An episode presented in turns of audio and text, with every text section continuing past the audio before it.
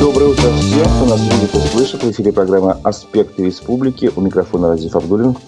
А, сегодня среда, 7 июня в Уфе, ровно 9 часов утра, и мы начинаем нашу программу. Сегодня мы обсудим события и новости в Башкирии, о которых писали средства массовой информации. Послушаем фрагмент программы «Аспекты мнений» с участием политолога Арсена Шейхметова, а также послушаем фрагмент спецконференции генерального директора футбольного клуба Уфа Шамиля Газизова. И еще проведем голосование на нашем YouTube-канале, как обычно. Напомню, трансляция программы идет в Ютубе, в социальных сетях Одноклассники и ВКонтакте. Свои замечания, вопросы, комментарии я прошу вас оставлять на нашем YouTube-канале «Аспекты Башкортостан». Ставьте лайки, делитесь с друзьями ссылками на наш канал. И этим вы поддержите работу нашей редакции. Итак, давайте начнем с обзора прессы. А, вчера наша редакция сообщала сразу несколько сообщений о том, что в Башкирии проводили последний путь военнослужащих, погибших в Украине. А, было несколько заметок. В общей сложности, если посчитать, за вчерашний день мы сообщили так, 2, 4, 3, а 7, так, прошу прощения, шесть, а девятерых погибших, вот так. Вот, это уроженец деревни Гумерова Раиль Кучербаев, он погиб в городе Артемовске. Это Нияз Акзамов из э, Учелинского района, э, он служил в ЧВК «Вагнер». Это Владимир Волков и Руслан Акчулпанов из Мелиуза, а также Игорь Малышев из Белорецкого района, Урал Нехметов из Уфы, и также вчера сообщили о том, что сегодня будет прощание с э, ребятами из Нефтекамска, из Бураевского, Учелинского района, района. В, Нефтекамске, Нефтекамске будут прощаться сегодня в 10 часов утра с эфрейтором Павлом Замурагином. А, э, в селе Бураево э, с погибшим в Украине жителем села Бураева Эмилем Кашифуддиновым. Сегодня с ним прощание запланировано на 11 часов – и еще прощание будет сегодня в 11.30 э, в селе Поляковка Учелинского района э, с Александром Талановым. Вот, об этом сообщают э, местные паблики и официальные лица. В общей сложности, если посчитать все сообщения в открытом прессе о погибших в Украине из Башкирии, сейчас это число уже превышает 675 человек. Есть разные данные. Есть данные, что уже больше 700 человек погибло. Поэтому тут как бы оценивать ситуацию точно трудно. Но это однозначно говорит о том, что специальная военная операция продолжается, и жертвы идут и идут. А, сейчас бы я хотел прямо сразу поставить фрагмент э, записи «Аспекты мнений» с участием политолога Арсена Шейхметова, потому что там э, косвенно, частично э, затрагивается в том числе и тема специальной военной операции. Давайте послушаем. Меньше чем через месяц исполнится три года общероссийскому голосованию по вопросу одобрения изменений в Конституцию Российской Федерации, так называемое голосование на пеньках. Наблюдатели говорят, что из всех принятых поправок работает только обнуляющая. На ваш взгляд, а какие-то остальные поправки выстрелили или все-таки глухо? Потому что, насколько я помню, там была поправка за экологию, поправка за детей. Но что-нибудь из этого работает, из этого набора? Ну, я не соглашусь, работает в принципе достаточно много, и вся та палитра, которая, может быть, не очень активно публично позиционировалась, но при этом осознавалось как основные изменения в э, Конституцию, на мой взгляд, они вносились не случайно и именно для того, чтобы сейчас получить свое развитие. В общем-то, отмена приоритета международного права, которая состоялась уже в последующих статьях Конституции при изменении 2020 года, на мой взгляд, она работает вообще в полную силу, потому что мы видим, что Россия так или иначе выходит из международных институтов, в том числе и из ЕСПЧ, поэтому если не так называемое обнуление, то вот эта поправка, она была одна из основных, ради которых, собственно, и создавались вся эта ситуация с изменениями в Конституцию и последующим голосованием. Также, на мой взгляд, активно работают поправки по расширению приоритета традиционных ценностей в нашем законодательстве. Здесь мы видим тоже, что те традиционные ценности и вообще морально-этическая цензура в средствах массовой информации в социальных сетях, она получает все больше и больше распространения. Мы видим, что определенные трансформации коснулись и системы государственной и местной власти. И пока что на республиканском уровне это меньше ощущается, но в других регионах прокатилась целая волна недовольства, когда начали укрупнять муниципалитеты, отменять э, те же сельсоветы на местах, то есть вводить такое более централизованное управление. Сейчас это все приостановилось в связи с СВО, потому что ломать сложившуюся управленческую систему в контексте подобного рода событий, мягко говоря, неэффективно, поэтому процессы, по сути, поставлены на паузу, но, на мой взгляд, так или иначе, впоследствии они также могут быть э, запущены. В значительной мере усилилось и давление на общественных активистов и на СМИ. И в целом это все тоже было в контексте тех поправок, которые принимались, потому что там, в общем-то, достаточно значительно расширялись и полномочия федеральной власти. И понятно стало, что акцент делается на повышение управляемости в том виде, в котором видит это федеральное руководство. То есть это, как в народе называют, закручивание гаек и укрепление вертикали. Поэтому в этом плане мне кажется, что вот этот ряд поправок, он в значительной мере изменил нашу жизнь за последние три года. Сейчас, по прошествии трех лет, можно сказать, что вот, вот эта измененная конституция была подготовкой к СВО? Я думаю, что она стала не сколько подготовкой к СВО, как к самому событию, сколько достаточно логичной для последнего десятилетия трансформации, которая вылилась в законодательные поправки, что уж они должны были регулировать. Планировалось ли тогда проведение СВО либо какие-либо другие меры, тем более мы помним, что это все происходило в ковидные времена, которые и значительно меняли и общественно-политический ландшафт того времени, и экономическую ситуацию, и, как говорят, тоже, возможно, в какой-то мере а, усилила настроение президента на проведение спецоперации и отсрочила ее в некоторой степени во времени, потому что могла, допустим, произойти раньше. Вот. В этом контексте очень сложно оценивать. Понятно, что что-то подобное со стороны президента, возможно, планировалось, если это не проведение спецоперации, то какое-либо усиление контроля и внешнего контура, а, либо же возобновление каких-либо локальных боевых действий на территории Донецкого и Луганского региона. В этом контексте, возможно, что-то со стороны президента и планировалось, но так, что в 2020 году было задумано СВО и в контексте этого принимались поправки к Конституции, я бы не стал это так оценивать. Тем более мы знаем Владимира Путина как человека, который максимально отсрочивает решения, которые хочет принять, и принимает их, в общем в последний момент. Поэтому я бы не стал говорить о том, что именно в 2020 году уже замышлялся тот план, который был реализован в 2022 году. Ну, если уже заговорили об СВО, тогда помним депутата Госдумы Константина Затулина, который неделю назад допустил достаточно такие интересные высказывания. А сам Затулин сказал, что его слова о недостигнутых целях СВО в Украине выдергивают из контекста, цитируют, что нравится, не соблюдая целостности изложения. На ваш взгляд, Затулин пытается отыграть назад его спич о недостигнутых целях СВО. Это был душевный порыв или все-таки э, согласованное с партией какое-то высказывание? Ну, очевидно, что оно не было согласовано с партией. Сейчас он, в общем-то, говорит уже языком адвокатов, это все понятно. На мой взгляд, можно это, конечно, отнести к душевному порыву, но это эксцессы, так скажем, которые так или иначе будут появляться. Потому что мне кажется, что общественность, с одной стороны, утрачивает некий интерес непосредственно к спецоперации, потому что не понимает, насколько затяжной этот процесс, какие реально цели, задачи стоят и что будет являться выполнением этих целей. Во-вторых, наступает уже, естественно, усталость, потому что подобного рода специальные операции, как правило, не могут длиться там больше одного, максимум, может, трех лет. Вот, поэтому, естественно, оцениваем это как событие, которое длится практически полтора года, и, естественно, спад интереса и усталость от этого события, в общем-то, жизни в самом мобилизационном режиме, оно наблюдается. Ну и на фоне отсутствия каких-либо значительных успехов, а, постоянного недовольства принимаемыми решениями там, стороны Минобороны или каких-либо других структур, тех постоянного шлейфа скандала, критики, которая наблюдается и в том числе и в блогерской среде, люди, конечно, понимают, что вокруг всего этого происходит что-то не то. Депутат — это тот человек, который должен представлять своих избирателей и артикулировать их позиции, поэтому, на мой взгляд, с одной стороны, он высказал возможно, то, что он сам считает, но, с другой стороны, он отразил некое мнение общественности. В этом контексте понятно, что определенные политические последствия для этого высказывания должны наступить, и я думаю, что они наступят. Это был фрагмент программы «Аспекты мнений» с политологом Арсеном Шейхметовым. Полностью программу с его участием вы можете посмотреть на наших страничках ВКонтакте, в Одноклассниках, а также, естественно, на канале в Ютубе «Аспекты Башкортостана». Напомню, что а, в конце этого фрагмента мы сейчас э, как раз обсуждали вопрос о специальной военной операции, вернее о том, что э, Константин Затулин, депутат Государственной Думы, э, выступая на форуме «Какая Украина нам нужна», организованном э, агентством «Россия сегодня», сказал, что задачи специальной военной операции не выполнены. Вот цитата из его выступления.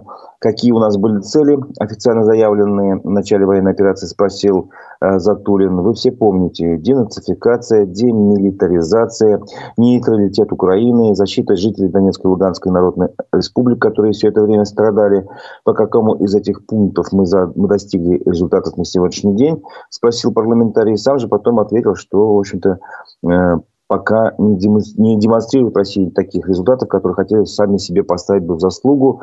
А, в общем, и подверг сомнению вообще, что сейчас происходит, а, каким образом все нужно действовать. Ну, дальнейшую дискуссию я не буду пересказывать, но мне интересно ваше мнение на вопрос, который, в принципе, задал этот, этот депутат, достаточно известная личность а, в партии «Единая Россия».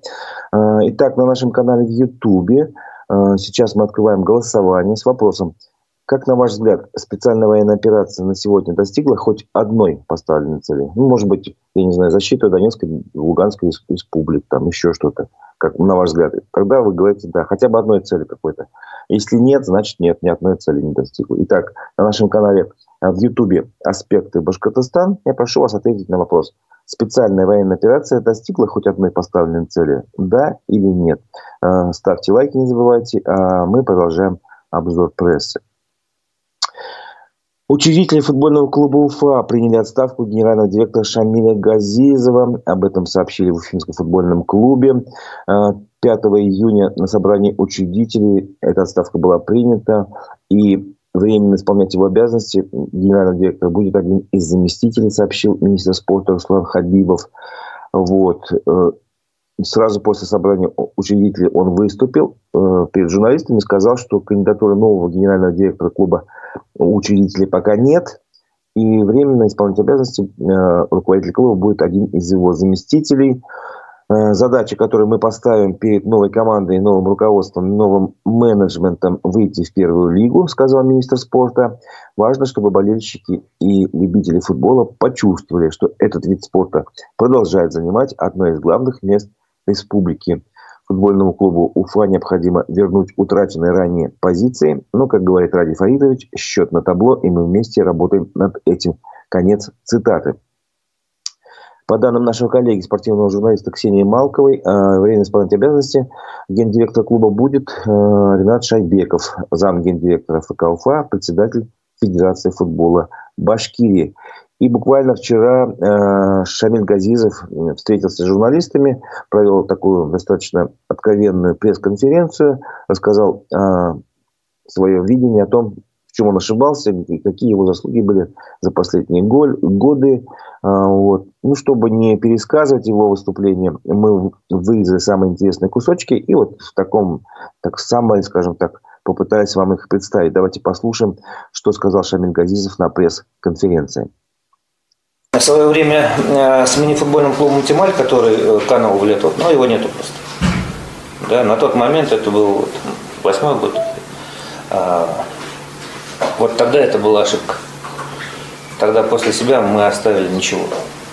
То есть он вспыхнул, а потом э, раз и его не стало. Вот это была ошибка.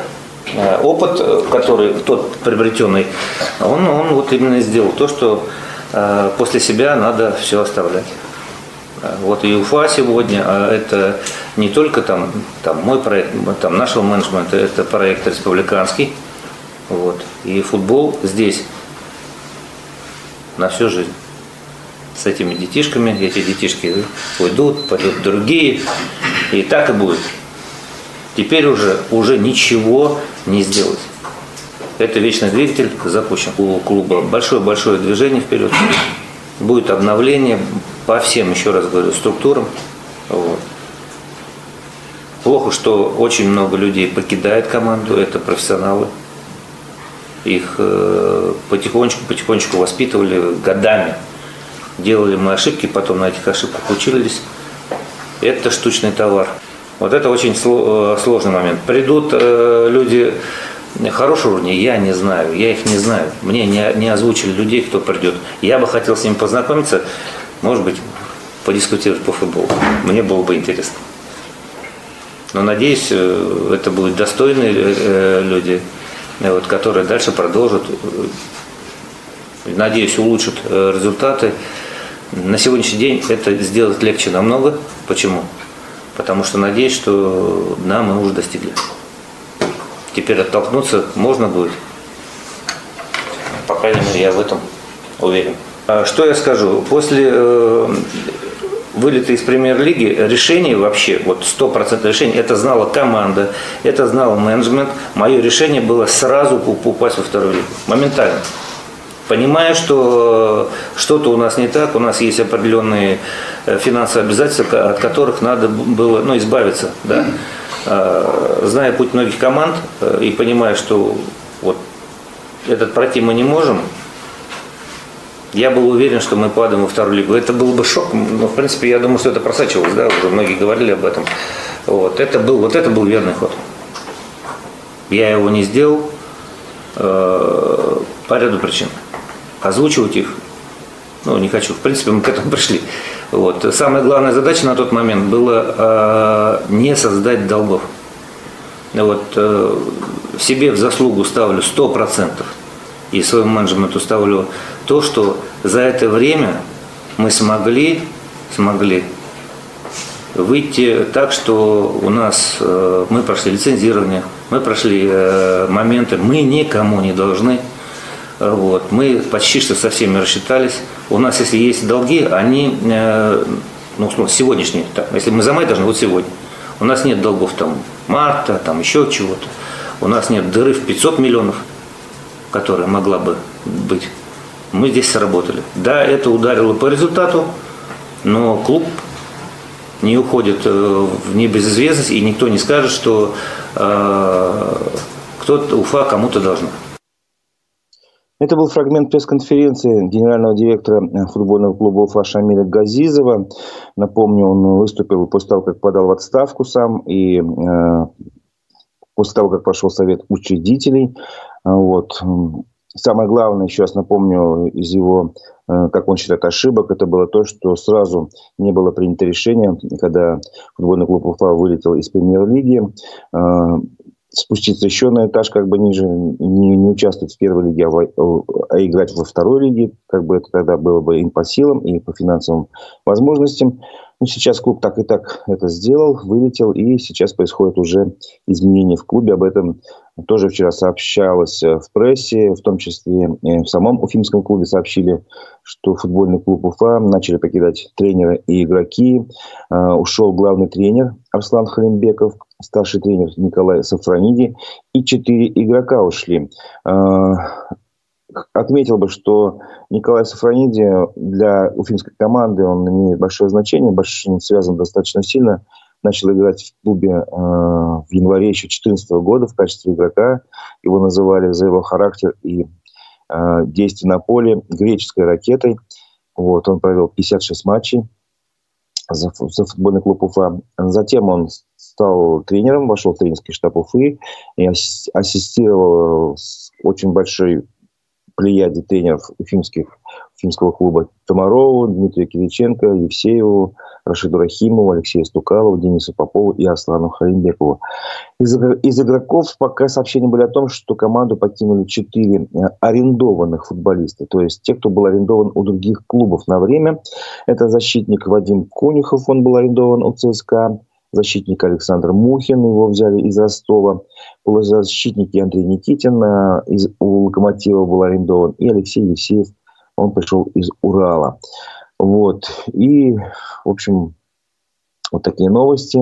Напоминаю, что на нашем канале в Ютубе «Аспекты Башкортостана» мы ведем голосование. Вопрос достаточно простой. Ваше отношение, как вы считаете, хоть одна из целей специальной военной операции на сегодня достигнута? Да или нет? Отвечайте на вопрос. Ставьте лайки, не забывайте. А мы продолжаем а, наш обзор прессы. Э, Башкирия официально вошла в топ-15 по росту номинальных зарплат. Об этом сообщает РБК УФАС, ссылаясь на данные Росстата.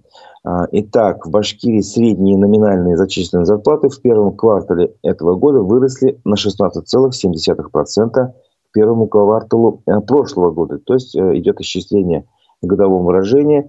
И составили эти зарплаты 50 900 рублей. Вот. Если же говорить о реальной зарплате, э, получается, с минус налоги и прочее, это будет рост составил 9,2%. Э, Башкирия стала 11 в стране и 5 в Приволжском федеральном округе по, именно по темпам роста. Квартал к кварталу э, лидером стала Оренбургская область. Вот. Ну, если сравнивать э, с зарплатами по стране в целом и с Башкирией, то можно сказать, что рост у нас в Башкирии по отношению к среднему выше.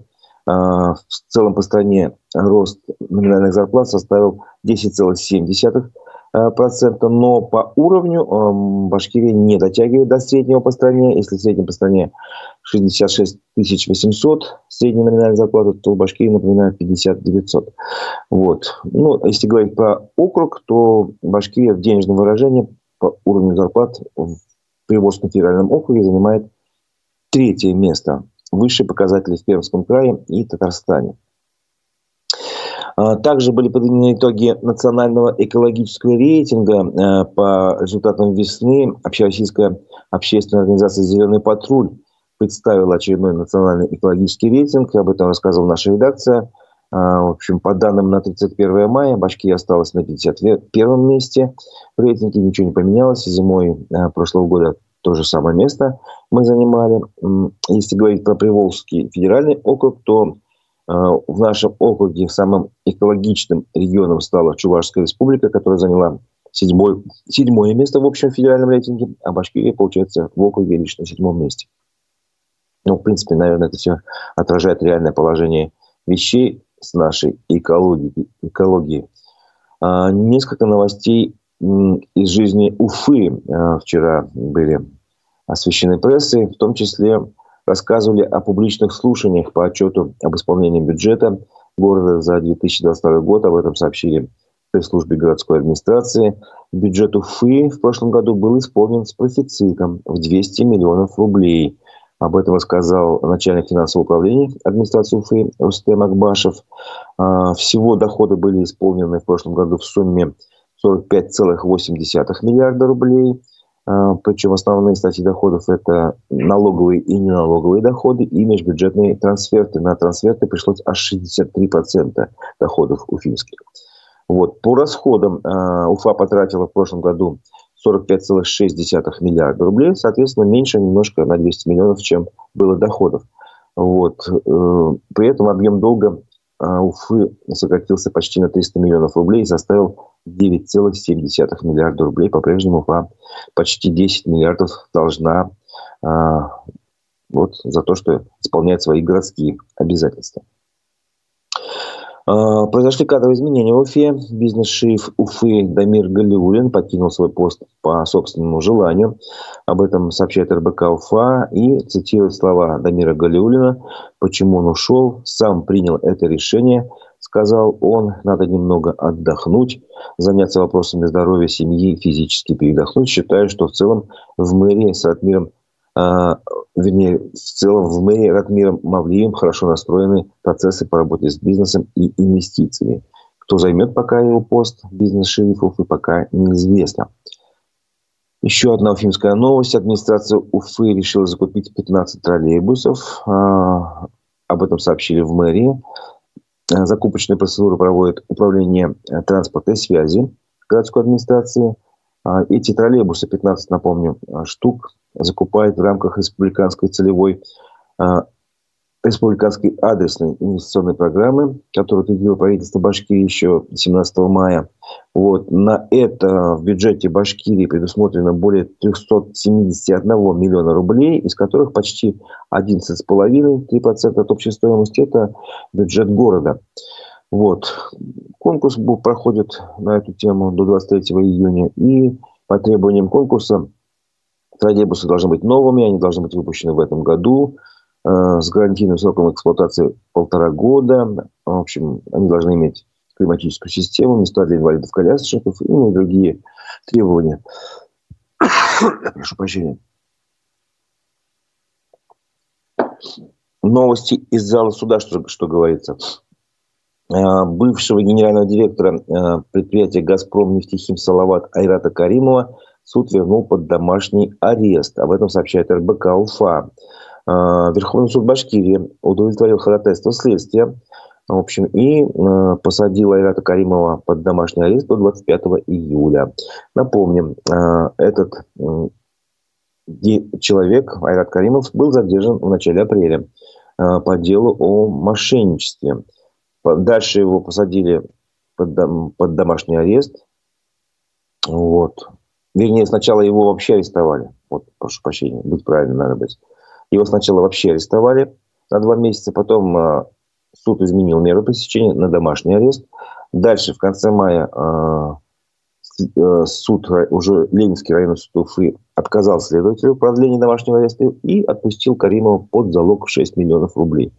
То есть его просто дали ограничения в виде запрета выходить из дома вечером с, ну, в общем, с 10 часов вечера до 6 утра. Вот. И это решение следователь обжаловал, обжаловал, и вчера вот Верховный суд занял сторону следствия. Официально правоохранительные органы не комментируют обвинения в адрес а, Айрата Каримова, но по данным ряда СМИ его подозревают в незаконной приватизации базы отдыха «Белый олень», которая принадлежит как раз предприятию «Газпром нефтехим Салават». А, еще одно сообщение, об этом сообщила прокуратура республики. Она утвердила обвинительное заключение в отношении жителя Кугарчинского района, который обвиняется в покушении на жизнь сотрудников полиции. Причем он а, покушался довольно таким своеобразным образом. Он пытался поджечь стража порядка. По версии следствия, в июле этого прошлого года в селе Юмагузина сотрудник ГИБДД, проверяя автомобиль, остановил а, ВАЗ-2108, которым управлял 42-летний мужчина – и на взгляд полицейского тот явно был нетрезв, и при этом он не захотел проходить медицинское освидетельствование. Значит, э, ну, сотрудник полиции, соответственно, стал э, применять меры, решил задержать автомобиль. Тогда водитель достал из багажника канистру с бензином, облил им инспектора и поджег его. Ну, к счастью, обошлось без жертв. Сотрудник ГИБДД сам потушил огонь, задержал, соответственно, получается, этого мужчину. Мужчина, как ни странно, не признал вину. И теперь уголовное дело должны рассматривать в Верховном суде Башкирии. Вот такое дело у нас происходит. Э, напоминаю, что у нас идет голосование на нашем канале в Ютубе. Мы спрашиваем, э, как вы считаете, э, специальная военная операция достигла своих целей? Хотя бы одной из целей. Напомним, заявлялось, что Целями спецоперации являются демилитаризация, денацификация, нейтральный статус Украины и защита прав граждан Донецких и народных и Донецкой и Луганской народных республик. Так вот, э, отвечайте на вопрос, да или нет. Как вы считаете, хотя бы одной из этих целей достигла специальная военная операция? Голосование мы подведем итоги чуть-чуть позже, буквально через пару минут.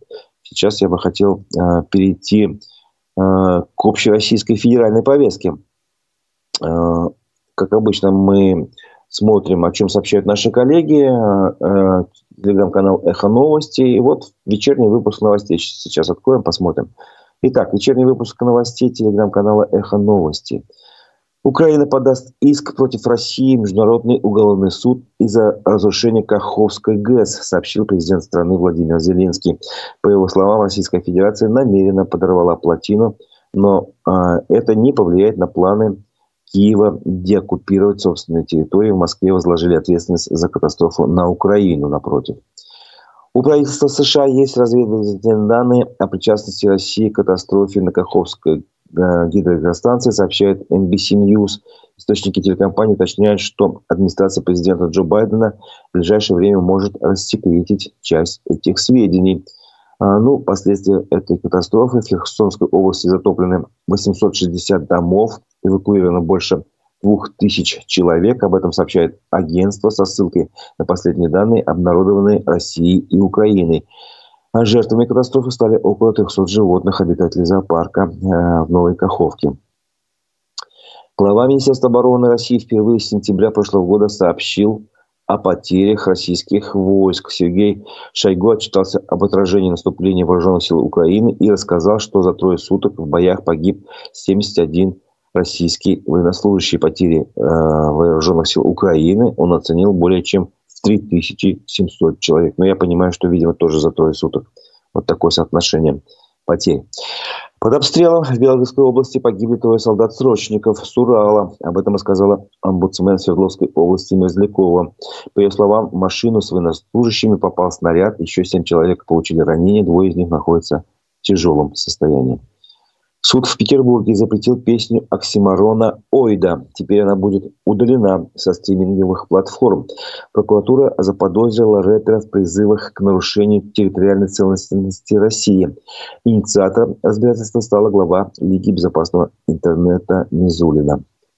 Количество умерших от отравления сидром в Поволжье выросло до 32 человек. По данным РИА Новости, жертвами некачественного алкоголя стали уже 9 жителей Самарской области – в Ульяновской области умерли 20 человек, двое в Нижегородской области и один погиб в Удмуртии. Это был вечерний выпуск новостей телеграм-канала а, «Эхо новости». Сейчас мы подведем итоги голосования на нашем YouTube-канале «Аспекты Башкортостана». Напоминаю, что а, вопрос был достаточно простой. Как вы считаете, специальная военная операция достигла хотя бы одной из своих целей? Да или нет? Итоги голосования Э, поразительное единодушие. Нет, считает 100% нашей аудитории, тех, кто принял участие в голосовании. Вот такая картинка, такой опрос, э, как говорится, без комментариев. Ну, на этом наша программа подходит э, к логическому концу. Напомню, что в 11 часов вы можете подключиться к нашим страничкам ВКонтакте, в Одноклассниках, а также каналу аспекты Башкортостана в Ютубе. У нас в 11 э, планируется эфир э, программы «Аспекты мнений» с активистом движения «Архзащита» Кристиной Абрамичевой. Вот. Далее в 12 часов э, по, по плану программа «Digital Среда», в которой ведущий Владимир Барабаш и Константин Акаемов расскажут о новостях в сфере digital и маркетинга. Так что будет интересно. Подключайтесь. А я с вами прощаюсь. У микрофона был Разив Абдулин. Всего доброго. До новых встреч в эфире.